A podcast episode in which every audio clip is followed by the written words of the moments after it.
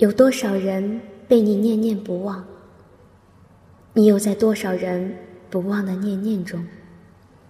用文字留住思念，用声音沟通过往。国馆电台，让文化温暖人心。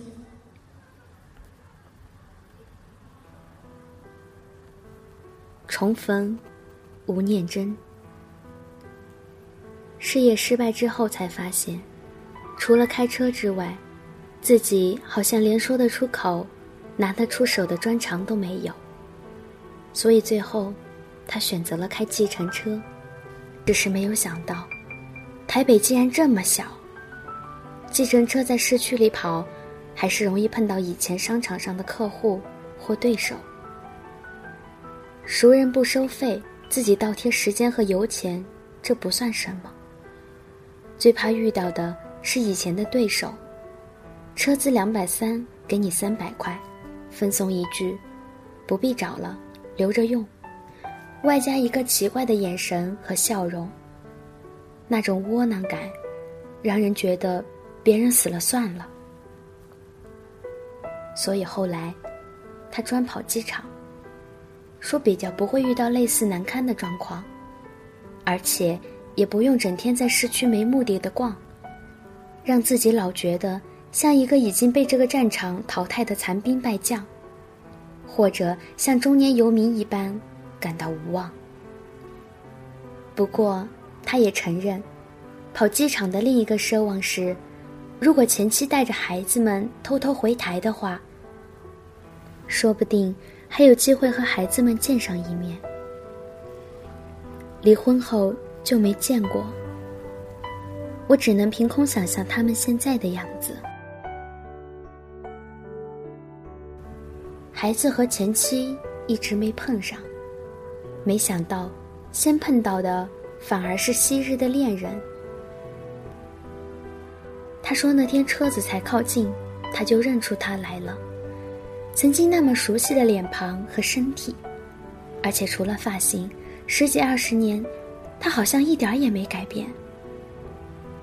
上车后，他只说了一个医院的名字和“麻烦你”之后，就沉默地看着窗外。反而是他自己，一直担心会不会因为车子里的名牌而被他认出来。不过，他似乎没留意。视线从窗外的风景收回来之后，便拿出电话打。第一通电话。听得出他是打回澳洲学历的家。听得出先生出差去英国了。他轮流跟两个孩子说话。要一个男孩不要为了打球而找借口不去上中文课，还要一个女孩好好练习钢琴，不然表演的时候会出糗。然后说见到外婆之后会替他们跟她说爱她等等。最后才听出是他母亲生病了，因为他说：“我还没到医院，不过妈妈相信外婆一定会很平安。”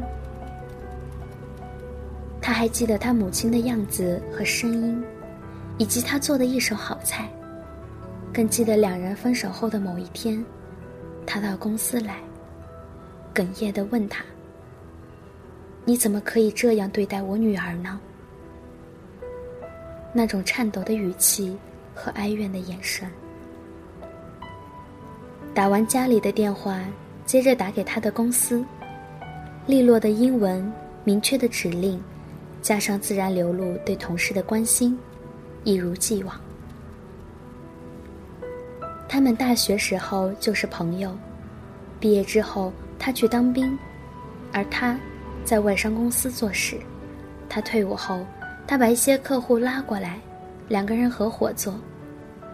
三年后，公司从两个人增加到二十几个人，生意大有起色。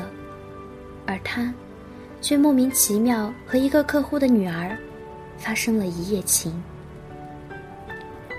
说莫名其妙，其实是借口。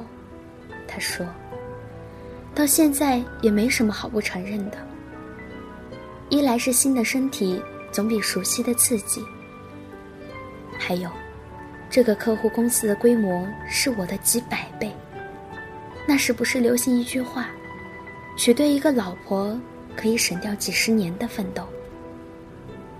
最后，车子经过敦化南路，经过昔日公司的办公室，两旁的台湾栾树正逢花季，灿烂的秋阳下，一片亮眼的金黄。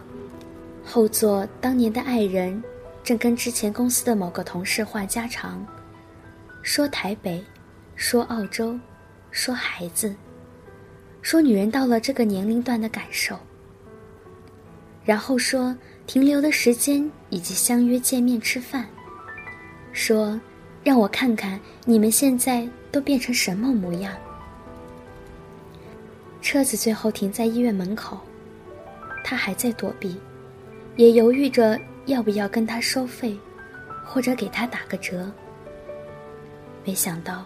后头的女人忽然出声，笑笑的，用极其平静的语气跟他说：“我都已经告诉你我所有近况，告诉你我现在的心情，告诉你我对一些人的思念，什么都告诉你了，而你，连句 ‘hello’ 都不肯跟我说。”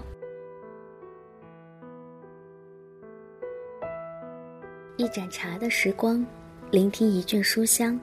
更多节目，欢迎访问国馆点 com，倾听文化的声音，让声音温暖你我。